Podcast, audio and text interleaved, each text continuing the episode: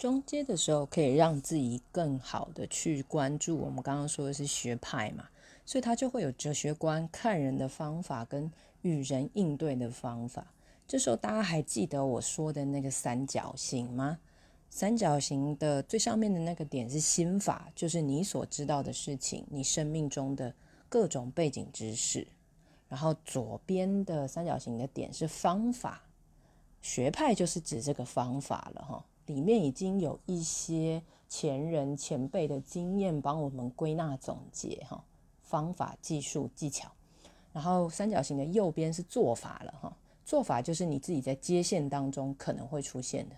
那这个三角形它会不断的循环跟长大，所以在中阶的时候，好好的找出一个方法，然后因为你也还在接线，所以你就会发现这个三角形会不断的。一直互相呼应，帮助你更完整。